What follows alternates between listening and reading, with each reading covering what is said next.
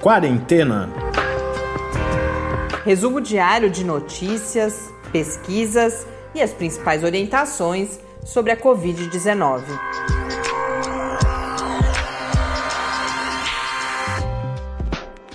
Quarentena, dia 177. Olá, começamos mais uma semana, em alguma medida, tivemos o feriado ontem e também o nosso centésimo, septuagésimo sétimo encontro aqui no Quarentena. Eu sou Mariana Petson. E eu sou Tarso Fabrício. Hoje falaremos bastante de vacina, é inevitável. Eu já estava com esse. Não é exatamente um sentimento, mas a gente vai acompanhando o noticiário e sabemos que estamos nos aproximando do momento em que devemos ter algum resultado dos primeiros estudos de fase 3, das primeiras candidatas à vacina. E aí, eh, esse tema, diferentes aspectos sobre esse tema começam a ficar cada vez mais em evidência, e por isso, então, temos novidades sobre a vacina da chinesa Sinovac, uma, mais uma declaração lamentável do governo federal, e o mais interessante é a publicação na Science de um, uma proposta de um modelo de distribuição mais equitativa das doses de vacina em todo o mundo. Outro tema no nosso encontro de hoje é a pesquisa, uma, uma pesquisa grande que foi realizada pelo IBOP a pedido ou sob a contratação do jornal O Globo, que mostra uma pesquisa de, de opinião pública mostrando como que a população brasileira está vendo o impacto da Covid-19, alguns resultados bastante interessantes que adiantam, inclusive, as discussões que a gente deve fazer nas duas próximas lives já programadas no nosso projeto Quarentena ao Vivo. Mas, antes de mais nada, quero mandar um abraço para o Raniel Lima, que é nosso ouvinte do Ceará, ele que é coordenador da Anvisa lá no Ceará, já tinha escrito para a gente antes e agora mandou uma mensagem para comentar um desses episódios que nós fizemos no final de semana, em que eu falei bastante da. Voltei a, a tocar no assunto das desigualdades, uhum. principalmente a, a, partir da pesquisa realizada no Hospital das, das Clínicas, acho, né, da Faculdade uhum. de Medicina da USP, uhum. que mostrou uma infecção muito maior entre uh, trabalhadores uh, da limpeza, uh, e alguns outros setores de apoio do hospital do que entre os próprios médicos e outros profissionais de saúde atuantes nos ambientes hospitalares e particularmente nas UTIs.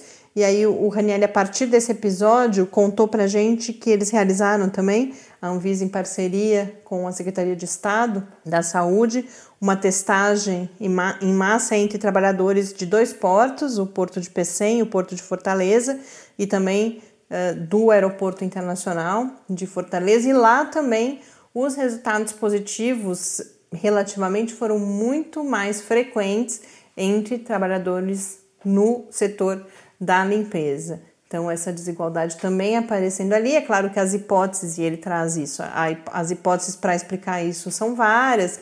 São aquelas pessoas que não deixaram de trabalhar, que usam o transporte público, mas ele destaca principalmente mais, mais uma evidência de como aquela fala inicial, isso bem lá atrás na pandemia, de que o vírus não, não, não enxergava. Não escolhe, né? As o vírus não escolhe quem que ele vai. Mas não é bem assim que as coisas acontecem. É claro que não é o vírus que escolhe, mas as circunstâncias da vida de cada pessoa vão sim ter uma influência muito grande em um risco maior ou menor de contaminação, primeiramente e depois também de agravamento e de óbito por Covid-19. Então, Ranieri, muito obrigada pela sua contribuição e ficamos felizes também com a mensagem, saber que continua por aí com a gente. No Brasil, hoje, o registro oficial é de 4.162.073 casos de Covid-19, com 127.464 pessoas mortas pela doença, um acréscimo de 504 novas mortes nas últimas 24 horas. No mundo, o dado da Organização Mundial da Saúde é de 27 milhões 236 mil 916 casos de Covid-19, na John Hopkins 27 milhões 431 mil 255 casos com 894.306 mortes. Vamos começar falando então sobre a pesquisa encomendada pelo Globo. Ela olhou para vários, vocês vão ver alguns resultados eu já trago hoje. O próprio Globo já anunciou que deve abordar esse tema mais vezes ao, ao longo da semana. Foram várias as questões apresentadas. Há 2.626 usuários de internet. Pode parecer curioso, porque geralmente fala ah, tantos por cento da população brasileira, mas isso é porque a metodologia dessas pesquisas precisou ser alterada na pandemia. Elas são realizadas pela internet ou pelo telefone, pesquisas que em outras situações seriam realizadas pessoalmente, presencialmente, mas justamente por causa da pandemia são realizadas à distância.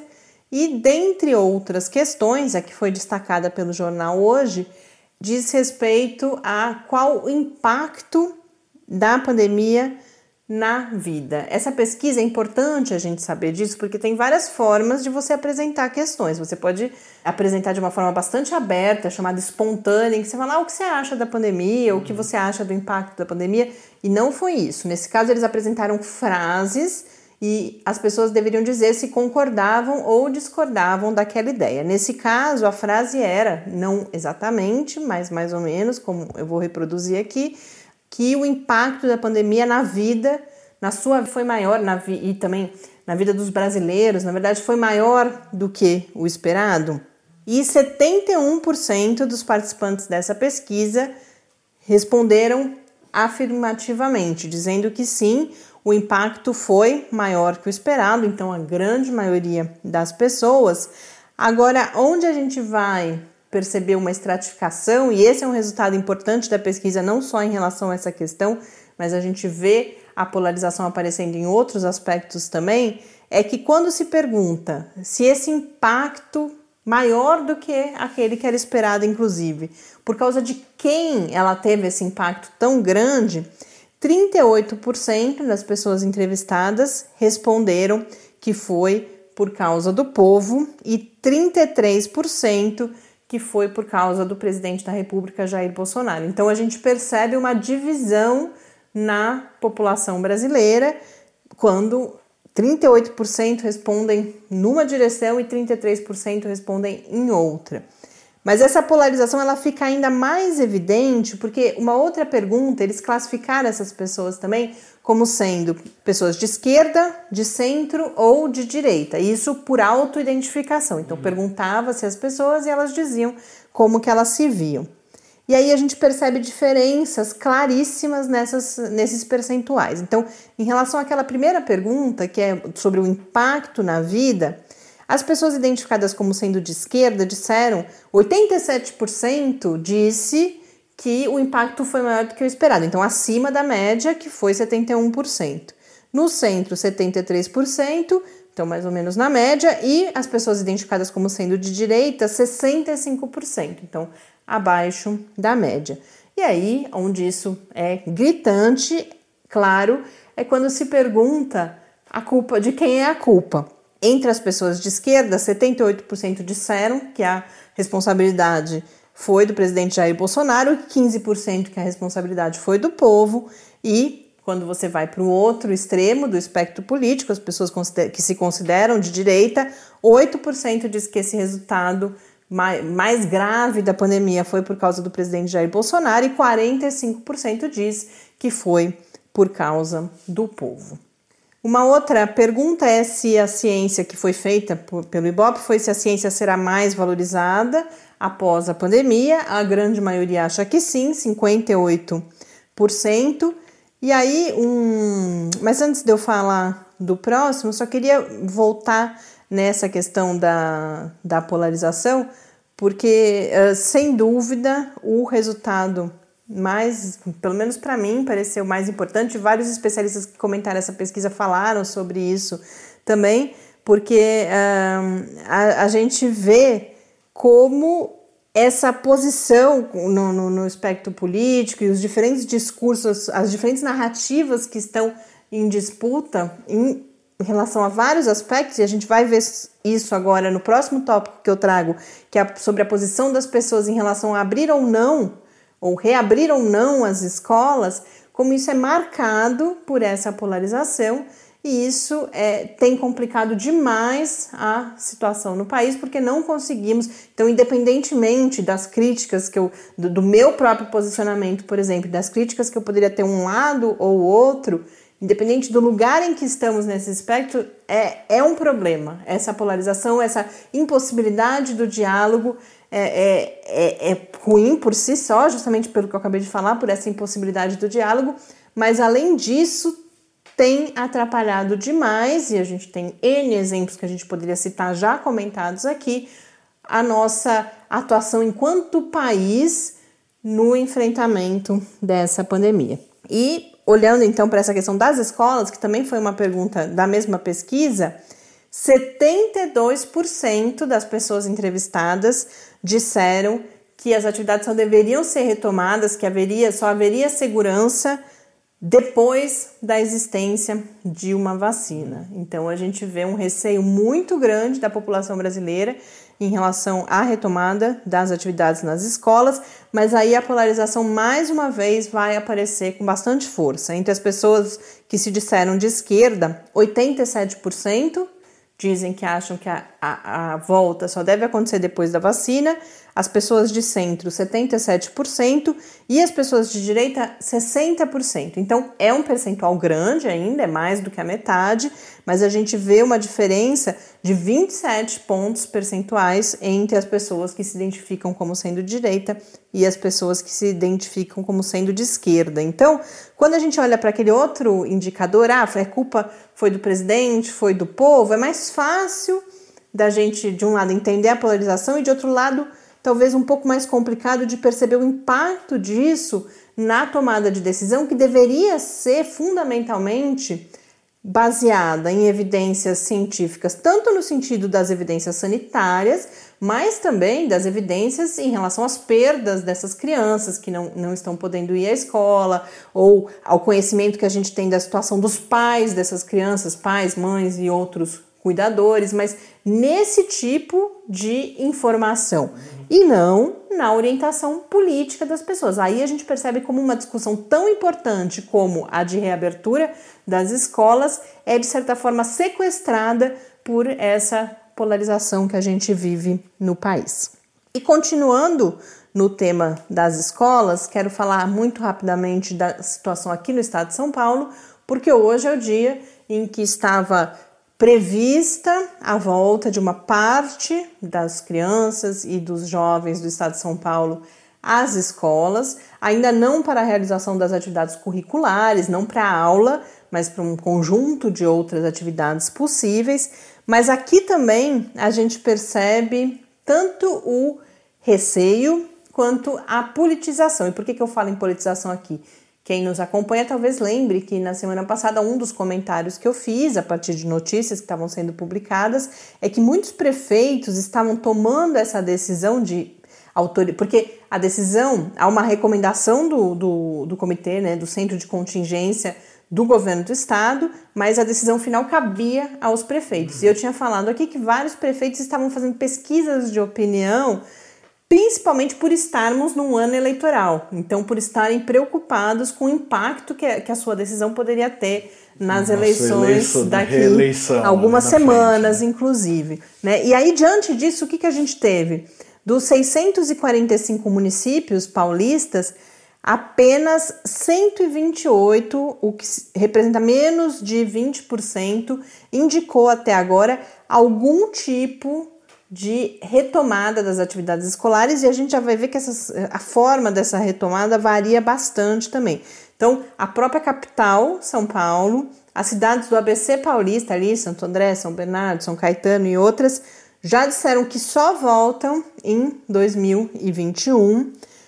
Nós tivemos uh, cinco cidades que foram as primeiras a assinarem documentos dizendo: bom, nós vamos retomar. Então, Itu, Sorocaba Itapevi, Ribeirão Preto e Cotia. Mas, por exemplo, disseram, é, autorizaram as escolas particulares, mas não voltaram nas escolas públicas. Então, olha que bagunça.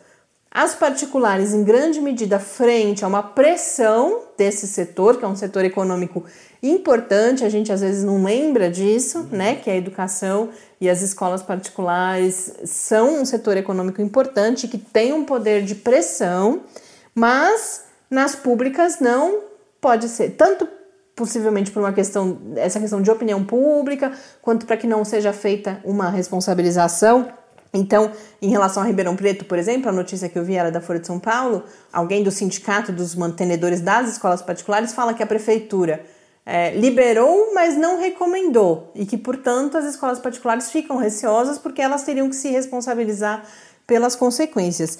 E, de fato, é, é um dos aspectos que a gente destacava semana passada, o professor Bernardino também já falou sobre isso, essa falta de uma diretriz. Então, todo mundo tentando ficar bem na fita, de certa forma, em relação, então não vai nem para lá nem para cá, em, certa medida até lava as mãos um pouco, e aí ninguém sabe o que fazer, essa decisão sendo transferida muitas vezes para as próprias escolas e para os pais e mães dessas crianças. Então, uma situação realmente muito ruim. É, tem essa questão dessa pressão aí do, do, do, poder econômico, mas não quer assumir o ônus da sua decisão também, né? Quer que o, o poder público acabe, de certa forma, arcando, assinando embaixo a decisão, o que também não, não é algo muito correto, né? É, mas o correto é que o poder público fosse a, a não, fonte da informação né? confiável. Claro, é isso que não está, não, que justamente não, não está acontecendo. Agora, se né? existe é. toda essa pressão econômica, que não é só na escola, a gente viu isso em,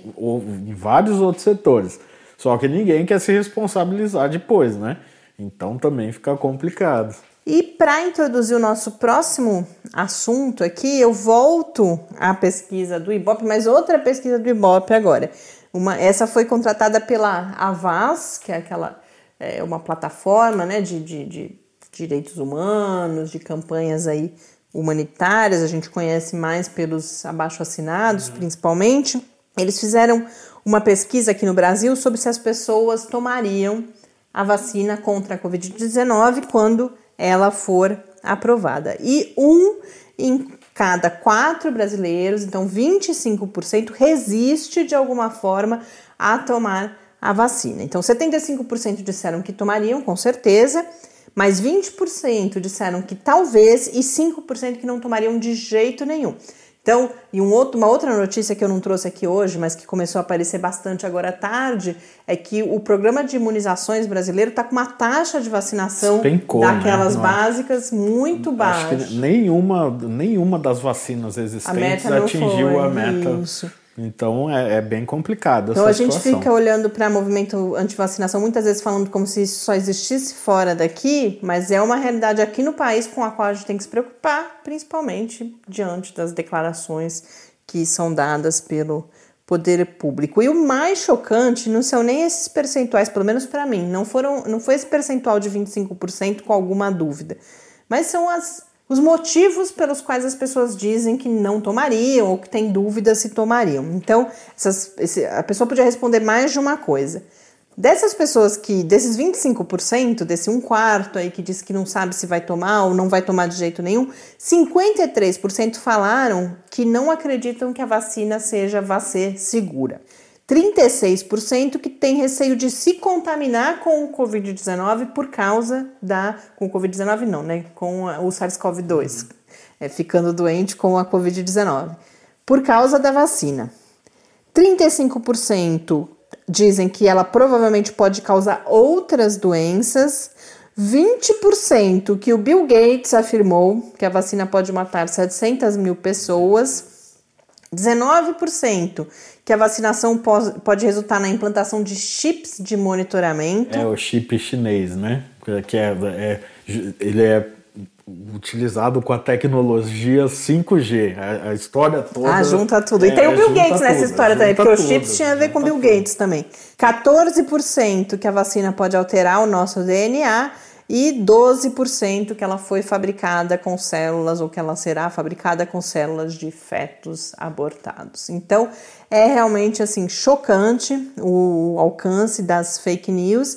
E aí eu aproveito para já fazer um convite para vocês nas próximas duas sextas-feiras, as edições do Quarentena ao Vivo serão com pesquisadores de diferentes áreas do conhecimento com diferentes pontos de vista, olhando para esse cenário de desinformação e, na minha avaliação, a partir do que eu conheço do trabalho deles e do motivo pelo qual a gente fez esse convite, com pontos de vista um pouco fora dos mais óbvios que a gente tem visto, então que vão ter um olhar muito além das fake news ou de um negacionismo científico visto de uma forma mais rasa. Então, eu acho que serão encontros bastante interessantes. Nessa sexta, já às 10h30, eu converso com o Renan Leonel, que é pesquisador de, de pós-doutorado na Faculdade de Medicina da USP, mas ele que é sociólogo e, e olha para o que está sendo chamado. Ele tem uma trajetória de pesquisa numa linha chamada de produção do conhecimento, então, como que que o conhecimento é produzido dentro da, da comunidade, das instituições científicas, mas agora está iniciando um trabalho com a chamada produção da ignorância, uhum. que são justamente uh, os processos pelos quais a gente chega a contextos como esse que eu acabei de relatar aqui. Então, sexta agora, 10 e meia, e depois na outra sexta-feira a gente tem um, uma outra live em que a gente vai contar com profissionais da área das ciências chamadas cognitivas, da, da, da, área das ciências sociais e políticas e também com, o, com um epidemiologista. Então, três olhares distintos para essa questão de certa forma. Então, fica esse convite. E já que a gente estava falando, falando em declarações sem pé nem cabeça, hoje a gente teve a manchete de que o secretário, o nosso não secretário de saúde, né, porque seguimos com o secretário uh, interino. Não, ministro. Ministro, ministro. É verdade, é que é tão absurdo que parece uhum. quase mentira. Mas o nosso ministro da Saúde interino deu uma declaração que virou uma manchete de que ministro diz que em janeiro todos estaremos vacinados no Brasil. O que é. Tem vários níveis de absurdo em tudo isso. O primeiro deles é a forma como essa declaração foi produzida em uma reunião ministerial realizada hoje uma criança de 10 anos, que eu nem conheço, Esther Castilho é o nome dela, mas é, parece que é uma youtuber, alguma coisa assim, que foi convidada a essa reunião para colocar, fazer perguntas ao presidente, aos ministros, é claro que tudo ensaiado. E aí, a uma dessas perguntas, o Pazuello responde que em janeiro estaremos todos vacinados. Esse é o primeiro nível. O segundo é a declaração em si, porque nós sabemos que essa afirmação é falsa ao menos com vacinas com sua eficácia comprovada e com logística suficiente para que todos de fato sejam vacinados, isso será, isso é impossível até janeiro do próximo ano. E por que, que isso me preocupa tanto? Porque você gera, é mais um elemento que vai gerando esse clima de que está tudo bem, logo logo estaremos todos vacinados, então podemos tomar menos precauções. E um último aspecto que eu queria registrar é que eu acho complicado isso virar manchete em alguns dos principais jornais brasileiros, porque a gente sabe que muitas pessoas, embora os textos esclareçam tudo isso que eu acabei de contar, é, algumas pessoas leem só a manchete e, portanto, essa estratégia de gerar essa falsa impressão de que está tudo certo acaba funcionando com a ajuda desses grandes meios de comunicação. E para a gente agora caminhar para o fim desse episódio. A gente tem mais algumas notícias sobre vacina para compartilhar com vocês. Duas novidades relativas à Coronavac, que é a vacina produzida pela companhia chinesa Sinovac, que é aquela que há uma parceria firmada com o Instituto Butantan, em São Paulo, que já está realizando os testes em 9 mil pessoas aqui no Brasil e depois há um contrato de transferência de tecnologia. Ela foi aprovada para uso emergencial na China, nesse momento apenas em profissionais de saúde, mas a Organização Mundial da Saúde rapidamente já se pronunciou, recomendando cautela. A gente sabe que há cada vez a gente teve o, a questão da Rússia, que registrou a sua vacina antes da conclusão da fase 3. O presidente dos Estados Unidos tem adiantado que deve perseguir uma autorização emergencial para o uso de algumas vacinas também. E agora a gente tem essa notícia da China, a OMS recomendando cautela, e a gente já viu vários especialistas bastante preocupados com essa aceleração do processo, que pode inclusive ter impactos, além de eventuais problemas de segurança e outras coisas relacionadas à saúde da população mesmo, pode ter impacto na questão que a gente falava antes do movimento anti-vacinação, porque pode aumentar o receio das pessoas diante, por exemplo, de alguns efeitos colaterais não anunciados e que as pessoas podem gerar um discurso tipo, tá vendo? Eles não nos contaram que isso ia acontecer. E além da Sinovac, lembrando que a gente já tem outras vacinas chinesas em condição similar, principalmente a, a da CanSino, uhum. que é aquela que, já, que foi apresentada, a, a, aplicada no exército chinês, e agora uma outra da Sinopharm disse nas redes sociais que também tem uma vacina aprovada para uso emergencial, mas não em relação a essa não há ainda mais detalhes. E mais uma vez, no que diz respeito à Sinovac, o anúncio, mas também ainda não pelos meios tradicionais de publicação nos periódicos científicos, de que a vacina é segura, em, segura, estamos falando de resultado de fases 1 e 2, tá? Não, não é ainda fase 3, mas que ela não, não apresentou grandes efeitos colaterais em pessoas com mais de 60 anos. Essa, os efeitos da vacina na população idosa é uma preocupação. Isso é uma grande notícia, né? É, mas, o, mas a resposta do sistema imunológico foi mais baixa do que nas pessoas mais jovens, o que, também, também, já é era esperado, né? esperado. Mas é uma boa notícia que pelo menos que, que os testes foram realizados, porque tem toda uma discussão também de que é preciso realizar os testes também nessas pessoas uhum. em, maior, em situação de maior vulnerabilidade, porque elas inclusive vão ser quem mais vai precisar da imunização depois. E o último ponto que eu trago é a questão Quanto mais a gente se aproxima dos resultados de eficácia ou até dessas aprovações para uso emergencial, começa a crescer a atenção sobre como será feita a distribuição da vacina entre os diferentes países. A gente já falou aqui algumas vezes da iniciativa COVAX, que tem aí entre os seus patrocinadores a própria Organização Mundial da Saúde, a proposta da COVAX é que a distribuição dos 2 bilhões de doses que estão na proposta inicial de distribuição, que essa distribuição seja feita de modo proporcional ao tamanho da população de cada país, mas agora um conjunto de especialistas, pesquisadores e outros profissionais da área médica, eh, esses pesquisadores publicaram na revista Science um outro modelo de distribuição que eles alegam, eles defendem que é mais ético, mais justo, inclusive, do que a proposta da COVAX. E aí eu vou contar um pouco para vocês que proposta é essa. Eles se dirigem, eles dizem que eles estão se dirigindo principalmente à própria COVAX, aos produtores de vacinas e aos governantes de, dos países do mundo para apresentar então o que eles chamaram de Fair Priority Model, modelo de prioridade justa, que é em grande medida uh, fundado na ideia de que você não pode tratar os diferentes de forma igual. Então, quando eles vão falar que você tem que olhar para as diferentes necessidades dos países, que, e aí é uma crítica ao modelo que você pegar o tamanho da população de países que estão por exemplo, em fases de transmissão comunitária muito diferentes, com populações, níveis de vulnerabilidade, e aí eles vão falar não só da vulnerabilidade em saúde, mas também, por exemplo, de impactos econômicos da pandemia muito distintos e que, portanto, a ideia central deles é que a necessidade, a urgência das primeiras doses é diferente em países com realidades diferentes e que isso precisa ser levado em consideração no momento do cálculo do número de doses que deve ir para cada nação.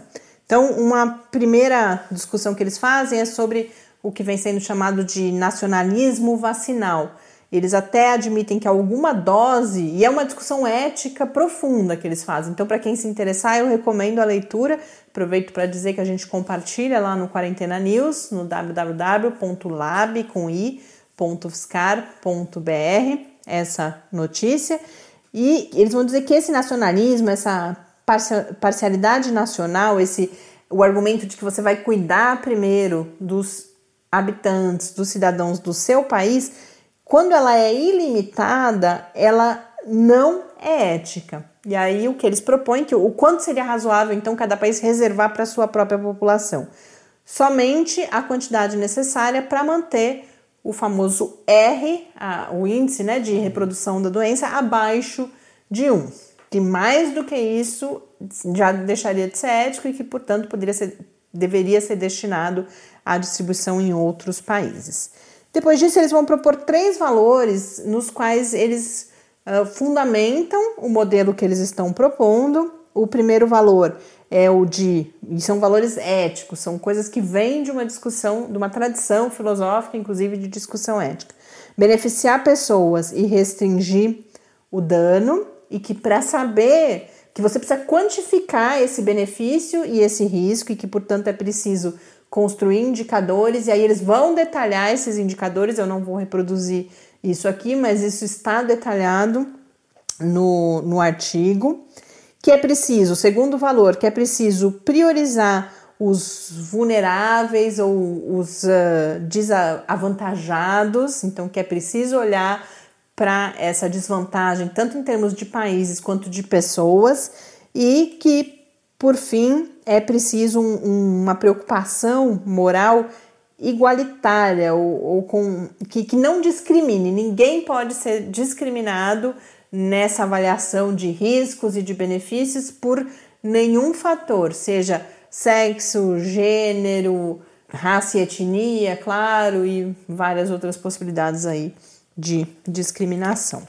Bom, em relação aos danos, né, quando a gente falava em danos e benefícios, eles vão, como eu adiantei, calcular os danos em termos dos danos diretos advindos da Covid, então o risco de morte, por exemplo, os impactos indiretos no sistema de saúde, por exemplo, por estarem sobrecarregados e assim não conseguirem tratar adequadamente não só os pacientes de Covid-19, mas também pessoas com outras doenças, impactos indiretos sobre a saúde mental, a questão da vacinação, né? O quanto a vacinação tem sido justamente prejudicada e impedida, e isso leva a um aumento de outras doenças, e por fim, os danos sobre a economia, os danos econômicos.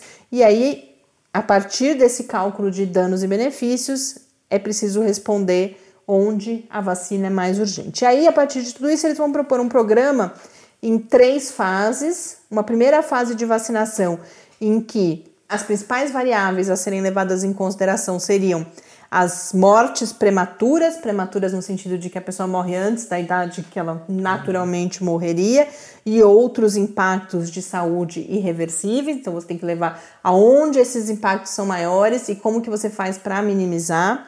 Segunda fase, em que você estaria olhando para os impactos, para os danos econômicos e sociais, por exemplo, o fechamento de escolas, a impossibilidade de, de reabertura de estabelecimentos comerciais. E, por fim, a fase 3 olharia para a transmissão comunitária, onde é mais urgente interrompê-la, onde são necessárias mais doses para atingir uma situação em que a transmissão comunitária é colocada sob controle. E a partir disso seriam definidas então as doses para cada país.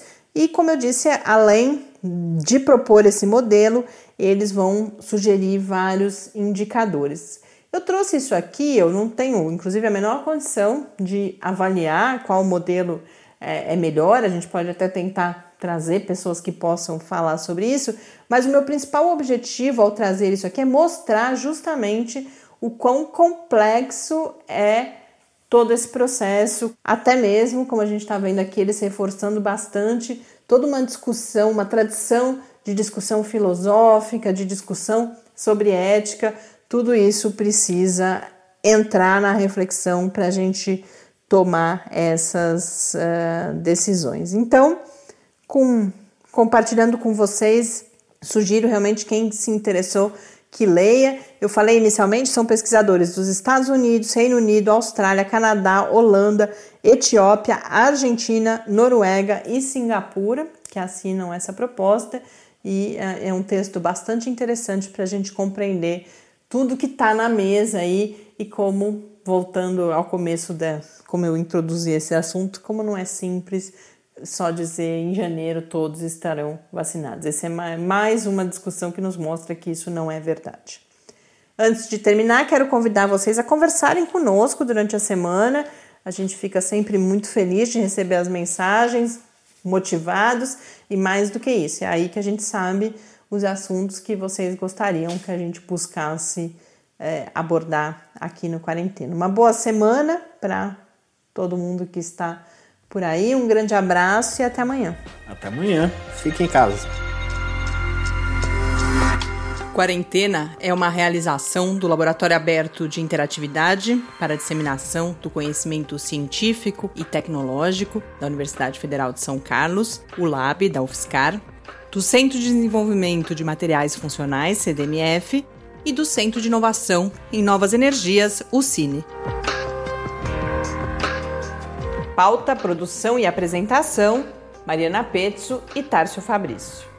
Arte e design de Henrique Mateus. Desenvolvimento web, Eduardo Martins. Edição de áudio, Lucas Stefanuto. Apoio Fundação de Amparo à Pesquisa do Estado de São Paulo.